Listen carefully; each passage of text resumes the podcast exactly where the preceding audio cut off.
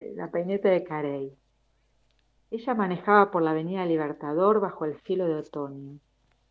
Subió el volumen de la radio. Mercedes Sosa cantaba Alfonsina y el mar. Y casi sin darse cuenta se puso a tararear esa canción. Sabe Dios qué angustia te acompañó, qué dolores viejos cayó tu voz. Todo eso, la letra, un melancólico piano del pasado, la lluvia inminente hizo que se acordara de su abuela. Cuánto la extrañaba. Sacó cuenta, ya habían pasado veinticinco años de su partida. Volvió a verla en la casona de Belgrano. Volvió a disfrutar de ella tocando el piano, admirando esos dedos largos y elegantes deslizándose por el teclado. Una habilidad única. Fue de sus mismas manos que escuchó por primera vez Alfonsina y el mar. ¿Cuánto daría por estar con su abu otra vez? recordaba feliz junto a ella, una felicidad que había perdido hacía mucho tiempo. ¿Dónde había quedado esa nena? Sintió calor, bajó un poco la calefacción, la temperatura del auto contrastaba con el frío de la calle. Miró otra vez el parabrisas. La luz roja tardaba en cambiar. En la vereda, gente y más gente esperaba el colectivo. Intentó adivinar por sus caras. Estaban contentos, tristes, aburridos, buscando, buscando tal vez aliados a su propio sentir. Muchos tenían cara de frío. Pobres, pensó.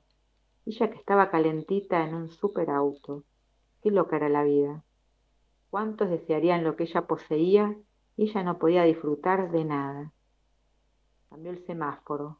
Aceleró. Mercedes Sosa seguía cantando y se va Alfonsina con su soledad. Soledad, la misma que la acompañaba. Frenó. Veía todo atascado, alzó la mirada para entender qué, qué sucedía. Aparentemente un camión atravesado. El embotellamiento iba para largo. Se relajó en el asiento. Entonces la vio. La anciana avanzaba despacio a través del tránsito. La vibración del celular desvió su atención. El identificador de llamada decía que era Andrés. Que se pudre esperando. Después de dejarme plantada anoche, no te voy a atender. Andrés volvió a la carga ahora con un mensaje. Olvidé aniversario, mucho trabajo. Cuatro palabras y un emoticón estúpido. será psicópata. Se ve que tiene cola de paja. Estar con Andrés. No era algo que podía responderse.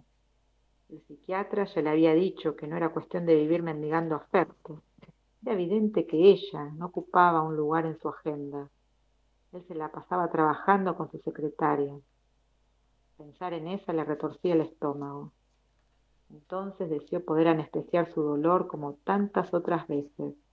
Se descubrió abriendo la guantera hacía tanto ya que no quedaban rastros de la petaca, desde que la habían obligado a tomarse licencia en la escuela, se juró nunca más volver a tomar.